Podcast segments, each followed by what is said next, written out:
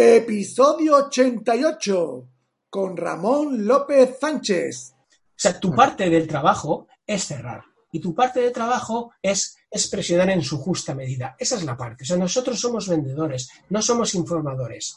las empresas no contratan gente para que informe, contratan gente para que vendan. Y eso es una gran diferencia. ¿Qué pasa?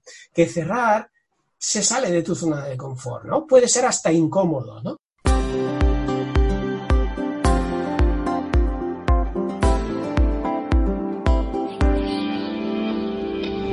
Bienvenidos al programa Ventas Éxito, un podcast diseñado para ayudarnos a crecer como vendedores. Un programa donde encontrarás las claves para mejorar tus ventas, alcanzar el éxito y desarrollarte en un vendedor de alto rendimiento. Si tienes un producto que vender, clientes que visitar y mucha competencia, este podcast es para ti. Con vosotros, Ricardo Ramos.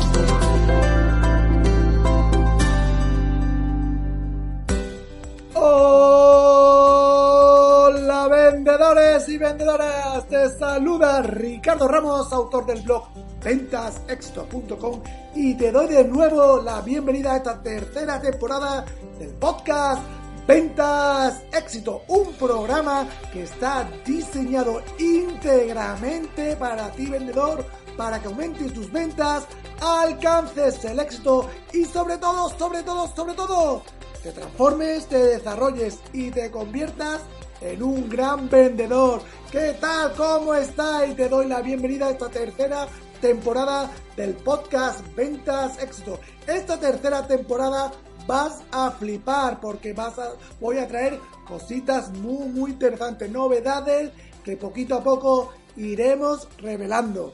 Hoy te traigo una super entrevista. Hoy descubriremos el ABC del mundo de las ventas a través de un libro que se titula Qué bello es vender, de Ramón López Sánchez, que nos cuenta una historia real en clave de humor a modo autobiográfico de un profesor de inglés que un día se convirtió en vendedor dentro de una gran academia de inglés. Un libro que me ha encantado porque no cuenta nada de teoría, solo experiencia vivida en primera persona de un profesor que decide ser vendedor. Y eso para mí es oro puro. No te lo puedes perder. Es un libro fabuloso. Si no conoces a Ramón, Ramón es director comercial de Citizen Watch Ibérica, una empresa multinacional de relojes y distribución de relojería, con gran experiencia en dirección de equipos comerciales en distintos sectores como el textil, servicios y relojería, y en diferentes canales de venta. Toda su experiencia lo vuelca semanalmente en un blog llamado quebellosvender.com, que te aconsejo que te suscribas. En esta entrevista hablamos de cosas muy, muy interesantes. Hablamos de cómo superar los miedos propios de la profesión. Cómo rebatir una objeción cuando el cliente no lo verbaliza. Cómo saber cuál es el punto de presión correcto para no pasarte e incluso cómo controlar el estrés provocado por la incertidumbre propia de nuestra profesión llamada ventas. Una entrevista que no te puedes perder una entrevista que te va a encantar. Pero antes, como siempre digo, si el podcast te gusta, te mola, te aporto valor, ve a iTunes o a iVoox o a Spotify y suscríbete y déjame una reseña, 5 estrellas mucho mejor, o un comentario, déjame lo que sea, para saber que te estoy aportando valor, que me estás ayudando y así hacemos que el podcast se posicione mejor y esta información que yo comparto gratis pues llegue a más vendedores. Bueno amigos, vamos ya con la entrevista a Ramón López Sánchez y de su libro Qué bello es vender.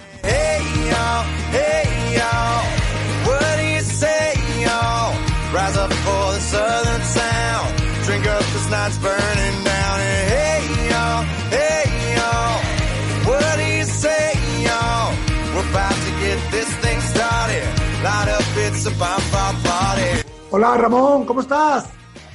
Hola Ricardo, ¿qué tal? Ya tenía ganas de, estar charlando contigo. La verdad es que me hace mucha ilusión que me hayas invitado a, tu fantástico podcast. ¿no? Eh, la verdad es que me, siento muy, muy, muy, muy honrado ¿no? de, estar eh, en el podcast donde ha venido gente de la talla de Cosimo Chiesa, Mónica Mendoza, Josu Lacoz, ¿no? que me has tenido eh, en mente, pues eh, de verdad es que te lo agradezco muchísimamente contento, de verdad. bueno, yo muy contento también que estés en el programa. Lo primero, darte la bienvenida a Ventas Éxito Podcast.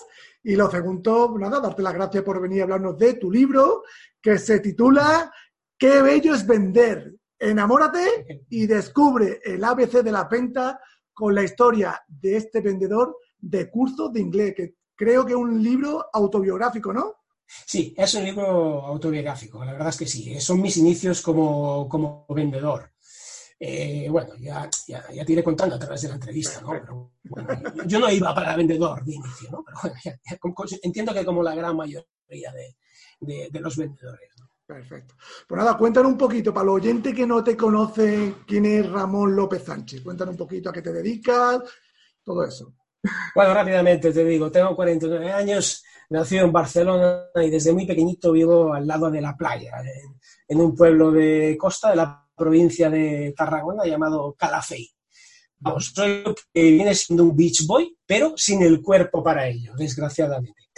Eh, estudié filología inglesa y al acabar la carrera, bueno, empecé a dar clases de inglés, pero me di cuenta que no era lo que, lo que a mí me gustaba, ¿no? Y justamente ahí, en esa academia de inglés, pues había un departamento de ventas. Y bueno, la verdad es que me atrajo muchísimo el tema y decidí, pues bueno, pues hacerme vendedor. Y a partir de ahí he tenido una carrera, pues bueno, relativamente importante en ventas y bueno, he ocupado puestos de, vendedor, formador de equipos, director de unidades de negocio, responsable de área, jefe de ventas. Y actualmente ejerzo como director comercial en Citizen Watch Ibérica, una fantástica multinacional japonesa de relojes en la que ya llevo más de 13 años, ¿no? Y en la que pues estoy francamente, francamente contento. Perfecto. Ramón, en tu libro cuenta una historia de un profesor de academia de inglés que como no era nativo, bueno, te tenían o lo tenían como profesor de segunda, ¿no? De segunda categoría. Y por amor propio decidiste ser un vendedor porque viste que esa figura era muy importante dentro de la empresa. Mi pregunta es, ¿cómo superaste todos esos miedos que tenías cuando pensaste para pasar a, ser vendedor? Me refiero un poco a los miedos estos de la estima social de vendedor, la inseguridad propia de, de, la profesión, que los vendedores no servimos para otra cosa, todas esas cosas que hay que tenemos miedo los vendedores. Hombre, mira, eh, efectivamente, no, no, no, no me fue fácil, eh, estuve dándole muchísimas vueltas, pero sí que es cierto que a mí el hecho de haber estado estudiando una carrera durante cinco años, que en aquellos tiempos duraban cinco años, eh, como es filología inglesa, y luego acabar dando clases en una academia privada y ver que todos aquellos que, cuyo apellido era Smith o Brown o cualquier otro que suena anglosajón, pues tenían muchísimas más ventajas que tú, ¿no? Eran como, como que quedaban mejor, que al final se vendía imagen. Y la imagen de un López o un García en una escuela de inglés, pues que pues parece ser que, no vende tanto. Entonces, pues bueno, como había un departamento de ventas, dije, oye, pues yo me quiero pasar a las ventas. Tampoco era vocacional lo mío, ¿no?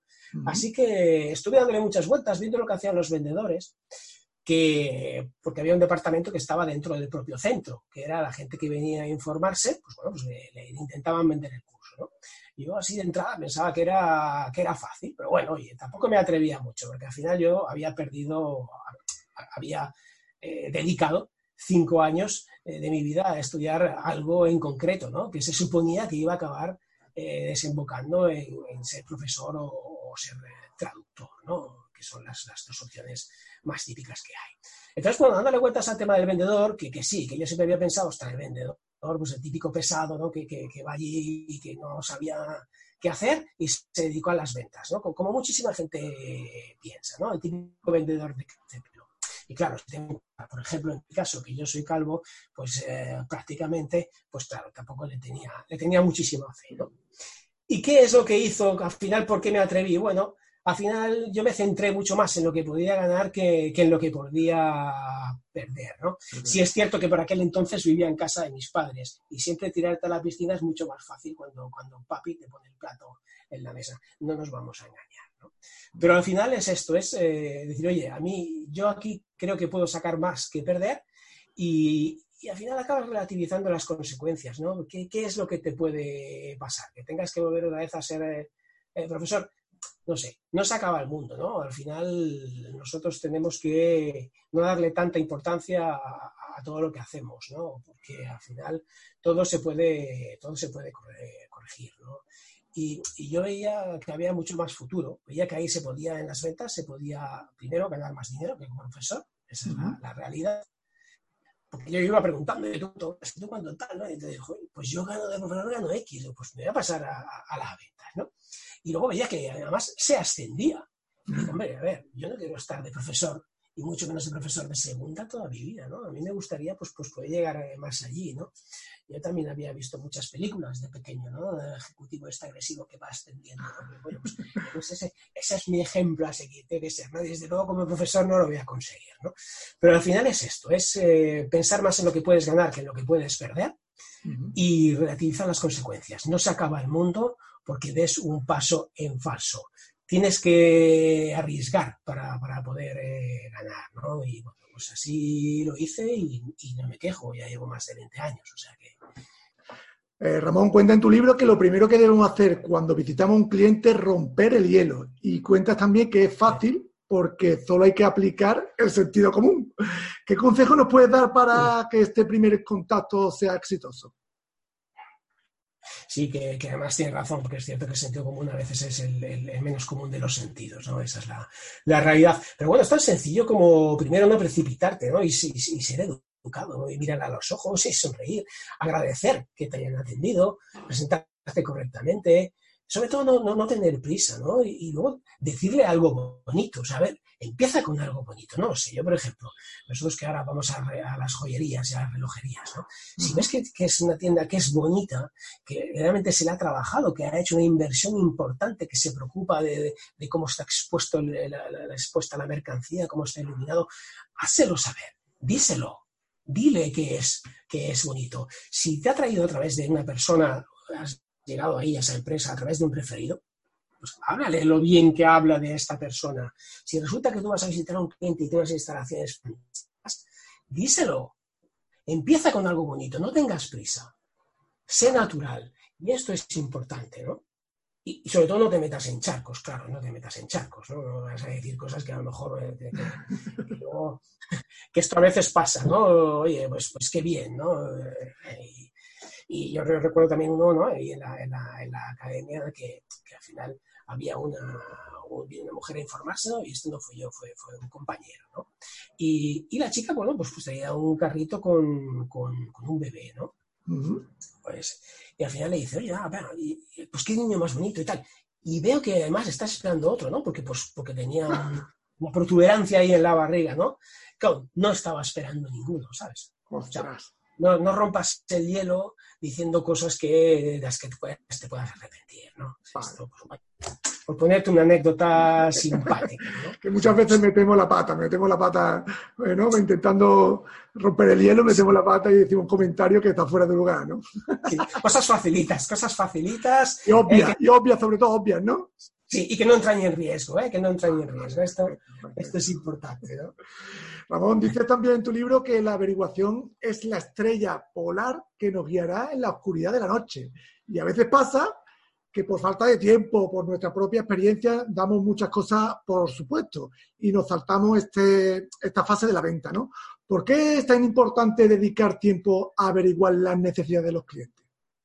Bueno, esto eso es fundamental. Es lo mismo que cuando ponemos un GPS, eh, cuando vamos a un destino que no conocemos, ¿no?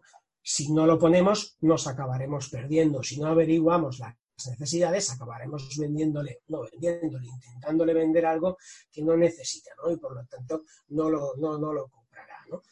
Pero no solo sirve para saber dónde va, sino también sirve para generar confianza, ¿no? Es decir, ¿qué, confianza te genera un vendedor que resulta que, ni siquiera te está escuchando, ¿no? Que no se preocupa por ti.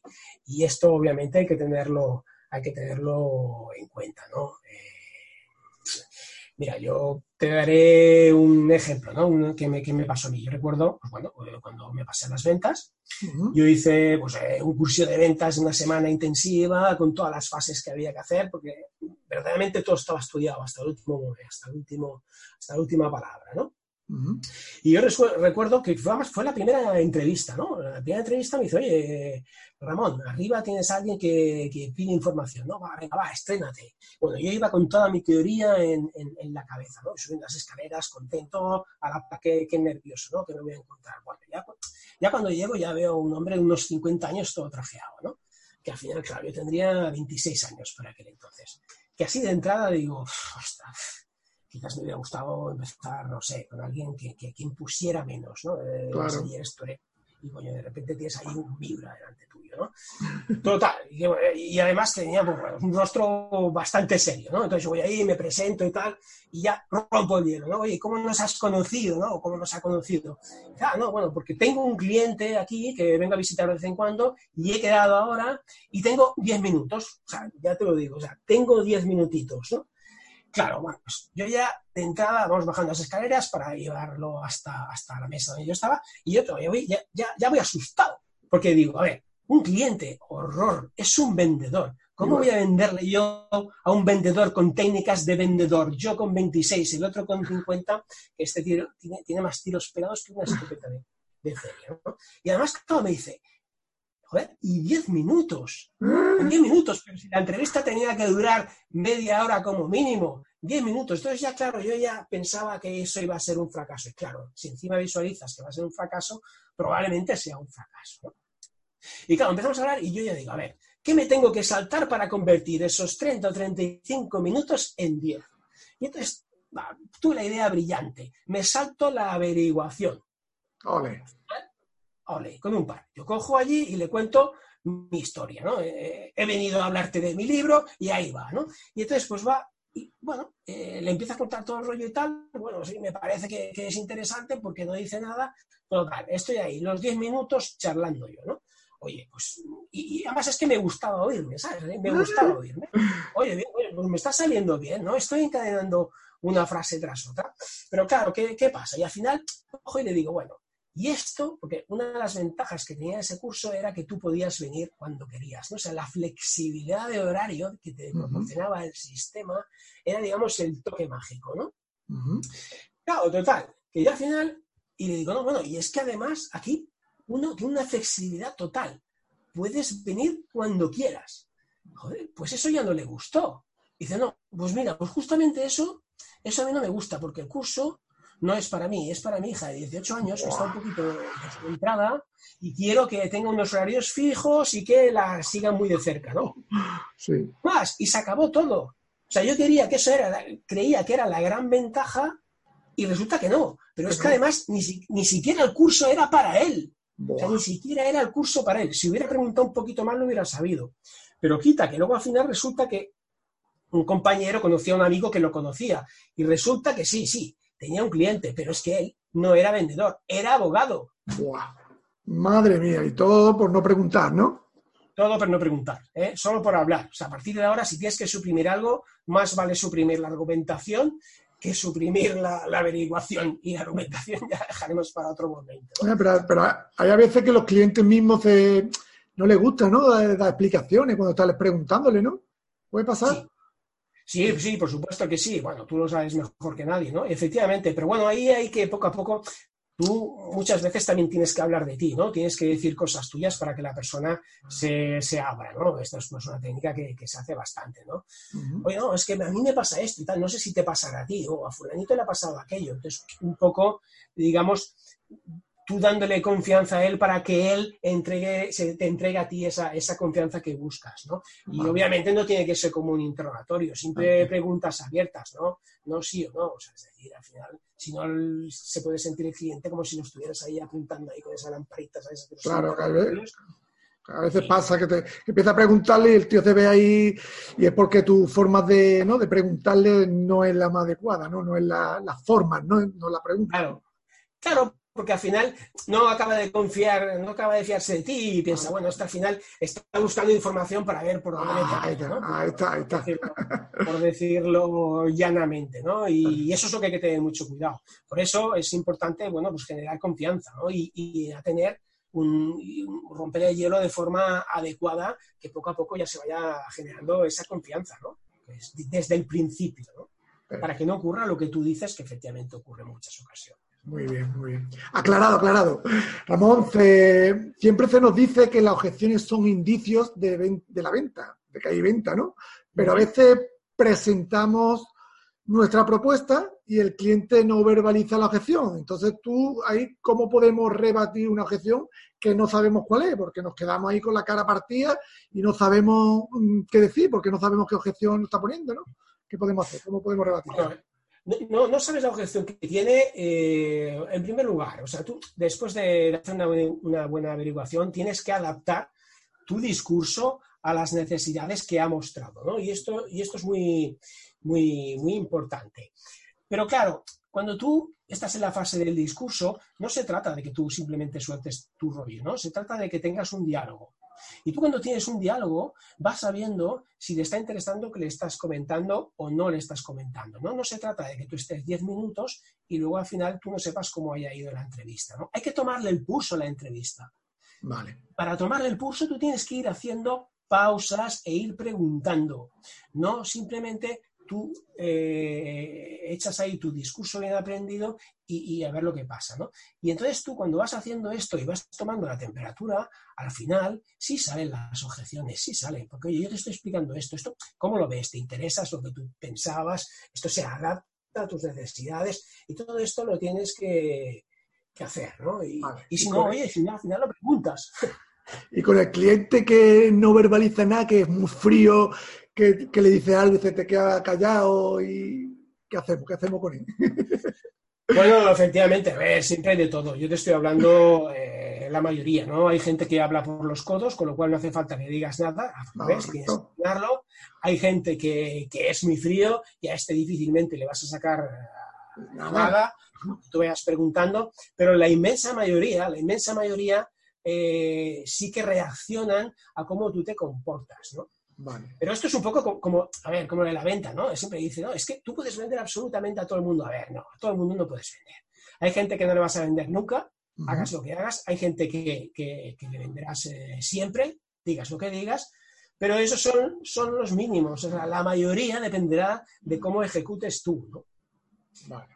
Pues esto es lo mismo, fríos, fríos, súper fríos. Bueno, se trata de haberlo calentado un poquito anteriormente, ¿no? De, haber ido adecuadamente por los pasos de, romper el hielo bien, de, haber hecho una buena averiguación y haber generado confianza, ¿no? Sí, pero bueno, si se te bloquea muchísimo, pues bueno, pues no es fácil, ¿no?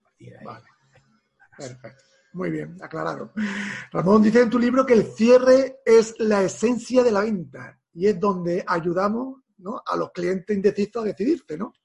Y a veces, mm, ¿qué pasa? Que tenemos que presionar para, para, no sé, para, bueno, para cerrar, ¿no?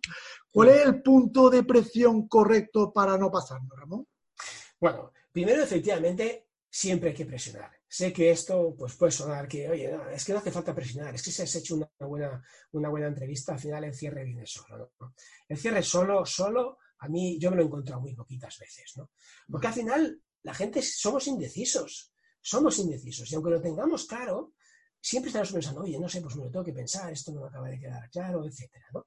Entonces al final hay que poner un poquito de presión, un poquito de presión no significa ser agresivo, ni muchísimo menos, ¿no?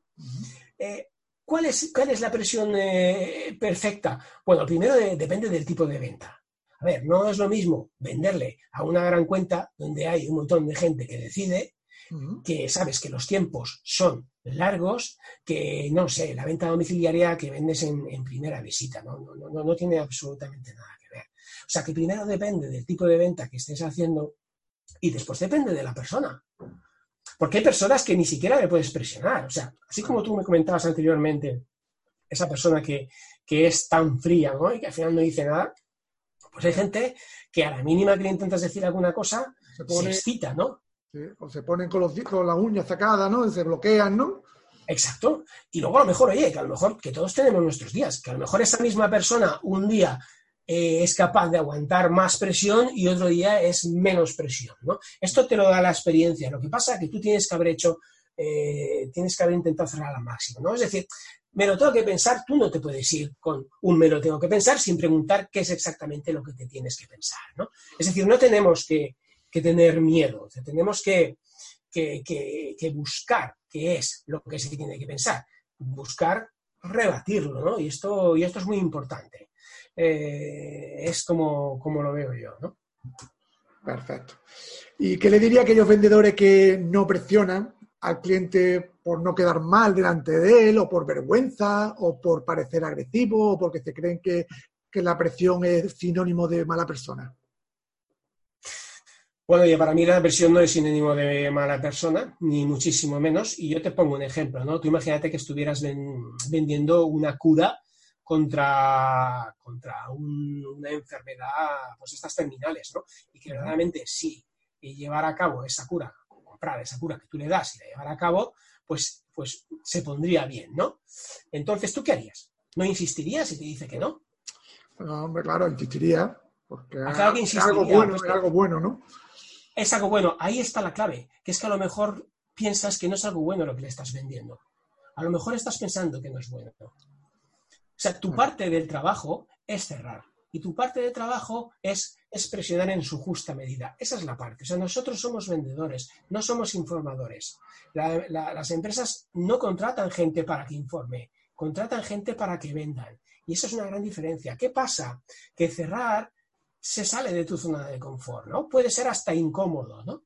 Entonces, bueno, claro, a ver, que no se note mucho que, que estoy vendiendo. Coño, ¿cómo no se va a notar mucho que estás vendiendo? Si estás ahí, o sea, lo primero que tienes que asumir es que tú estás ahí para vender y que no pasa nada y que, que lo sabemos las dos partes. Otra cosa es que tú le vendas algo que, que, no tiene nada que ver con él o que no necesita. Pero como vendedores tenemos que cerrar y para eso tenemos que tener muy claro que el cierre hay que buscarlo. No viene solo, no viene solo. Y esto lo tengo, eh, ha pasado, he visto muchísimos vendedores y la gente que tiene claro que está allí para vender y no solo para informar, son los que duran y son los que venden. Y los que pensaban que, uy, que no, que a lo mejor yo le informo y esto viene solo, son los que ha durado muy poquito tiempo. Y esa es una realidad. Al final son creencias que tiene el vendedor de, sí mismo, del producto, de la profesión, ¿no?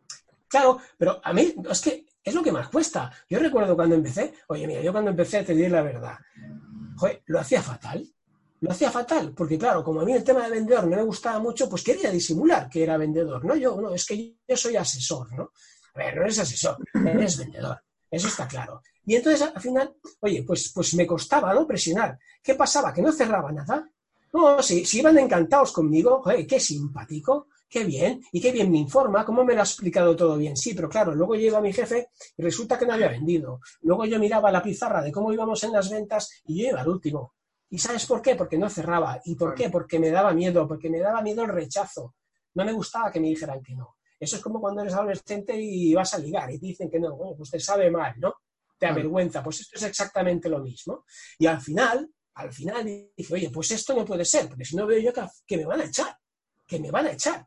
Y ya está, yo como profesor a mí había estado bien considerado, también quería estar bien considerado como, como vendedor, ¿no? Y entonces, bueno, me, puse al otro lado y sí es cierto que al principio presionaba en exceso, me pasé de rosca en más de una ocasión, pero bueno, vas aprendiendo y al final coges el equilibrio, el punto exacto entre no pasarte y no quedarte corto, que eso es lo que cuesta, pero a partir de ahí es cuando salen los resultados. Mm. Siempre y cuando tengas claro que eres vendedor y que tienes que vender y que tienes que cerrar.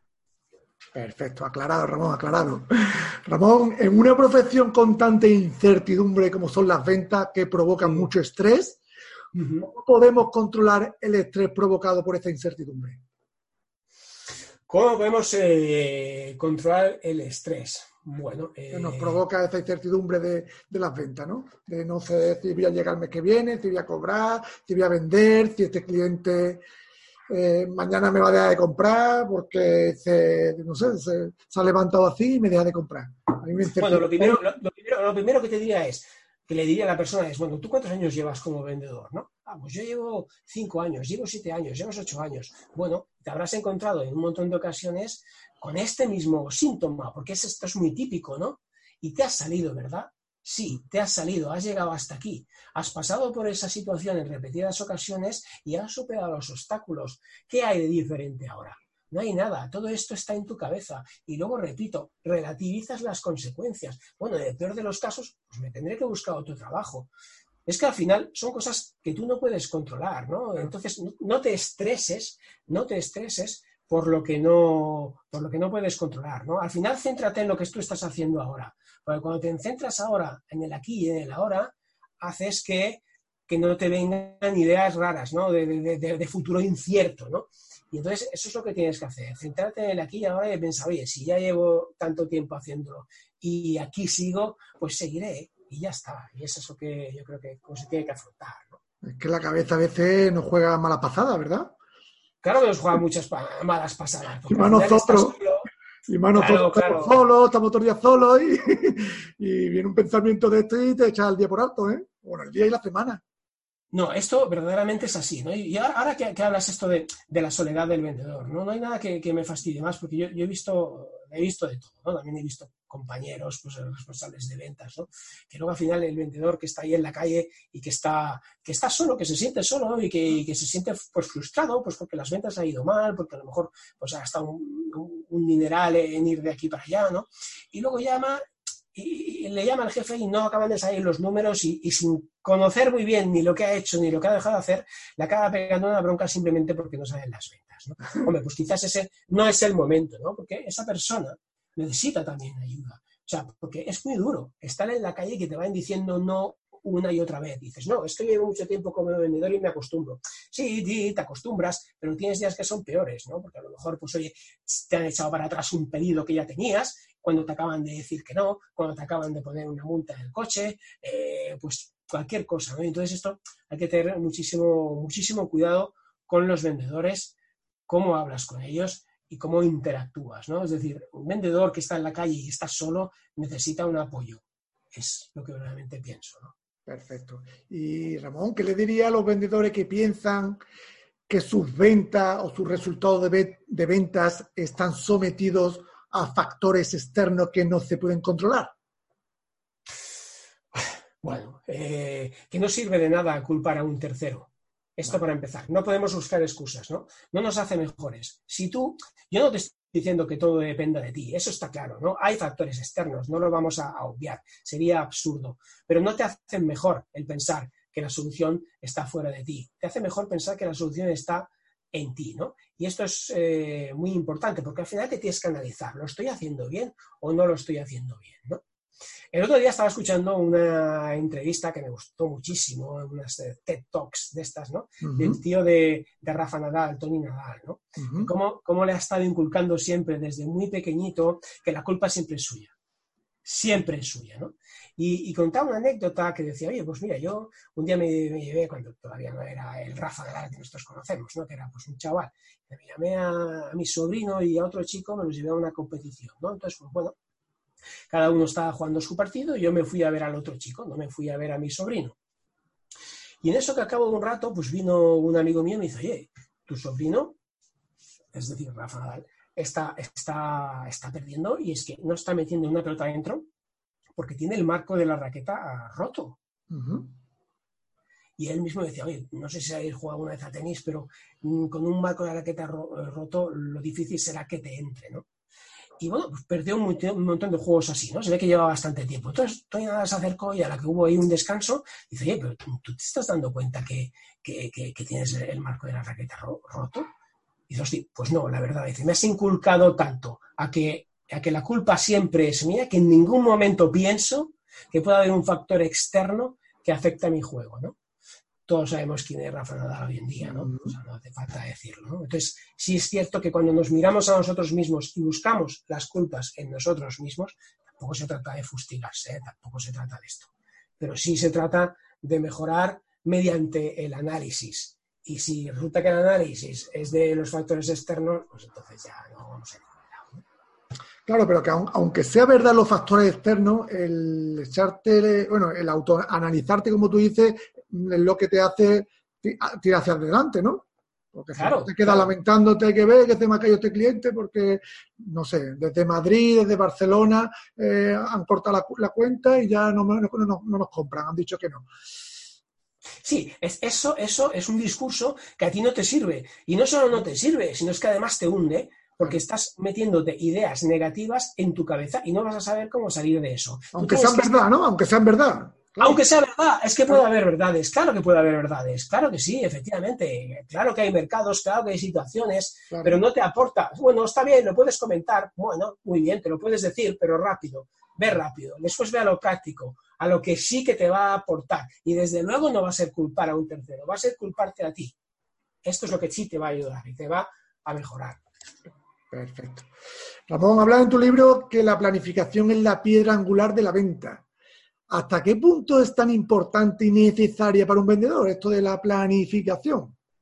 Bueno, pues para mí es fundamental la planificación en todo, ¿no? Eh, la planificación, para empezar, incentiva la acción y permite mejorar tu foco en las tareas y te hace ser más disciplinado, te aumenta la productividad, porque todos sabemos que, así como en las ventas y en cualquier otra profesión, hay tareas que quizás no nos gusta tanto, ¿no? Que a lo mejor no nos gusta tanto coger el teléfono y hacer 50 llamadas. Pero claro, si te has planificado y por lo tanto te has marcado un objetivo, sabes que lo tienes que hacer. Y claro, al hacerlo, lo puedes medir porque tienes un objetivo. Y si, y si, y si no te está yendo bien, lo sabes, porque estás viendo que se está saliendo de lo que tú tenías marcado, ¿no? Y entonces esto, esto es fundamental. Planificar bien para luego poder medir. Es muy importante. Para mí la planificación es el paso inicial a la consecución de resultados. Perfecto, aclarado. Bueno, Ramón, ya para terminar, una pregunta que le hago a todos mis invitados en este año, en esta, en esta tercera temporada, es ¿cuál es el mejor consejo que le puedes dar a un vendedor?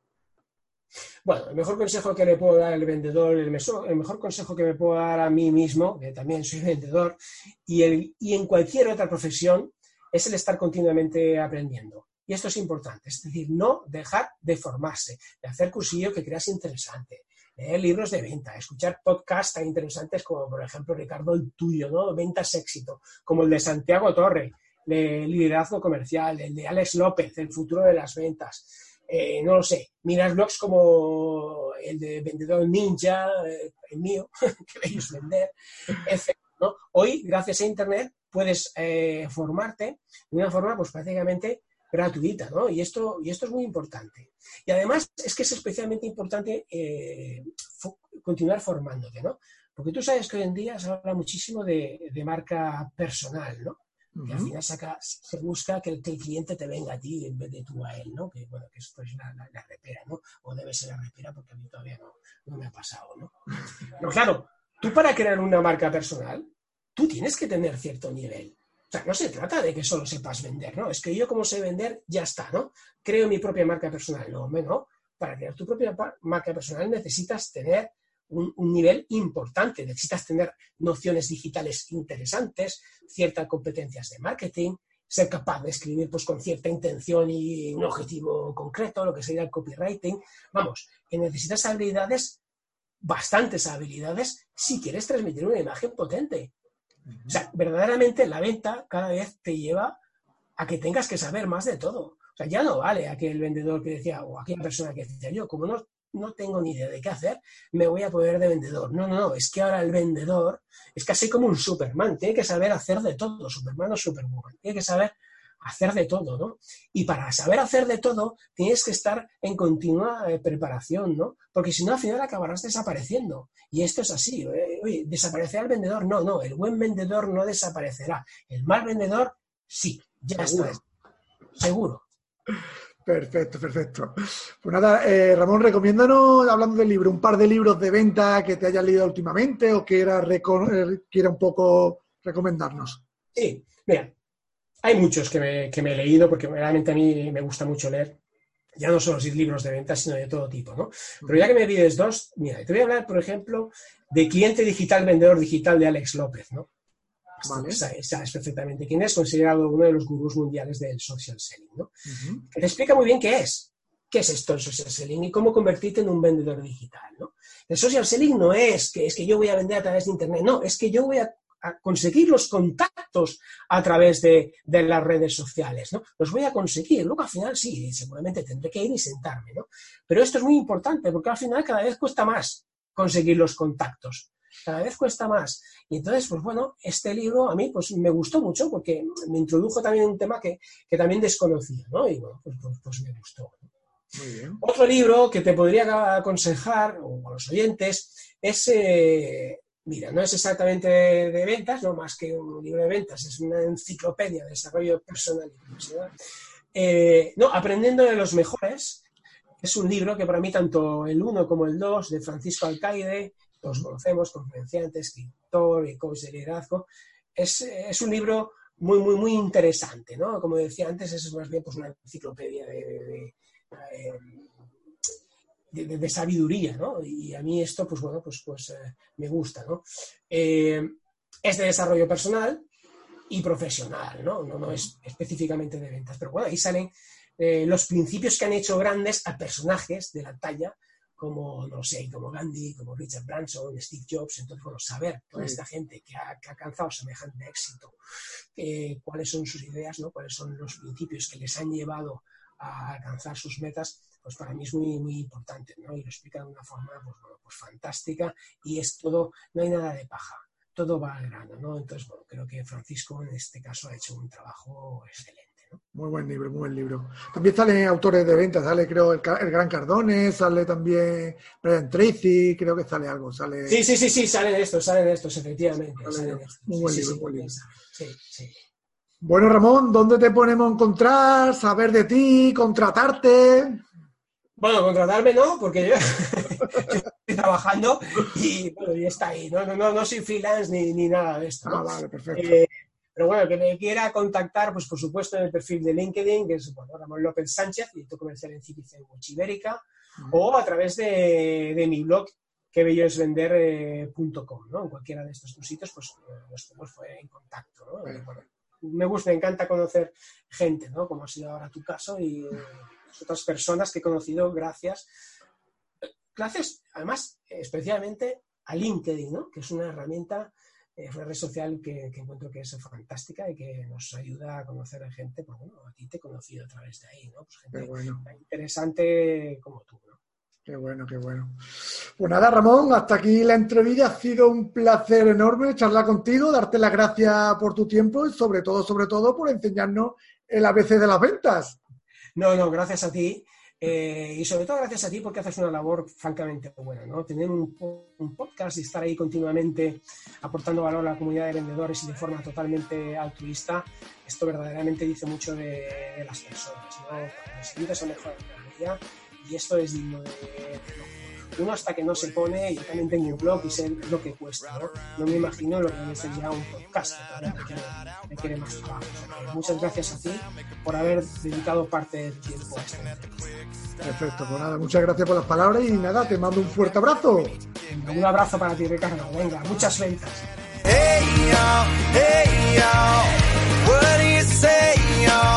Rise up for the southern sound. Drink up this night's burning down. And hey, y'all, hey, y'all. What do you say, y'all? We're about to get this thing started. Light up, it's a bonfire party. Whoa. Light up, it's a bonfire.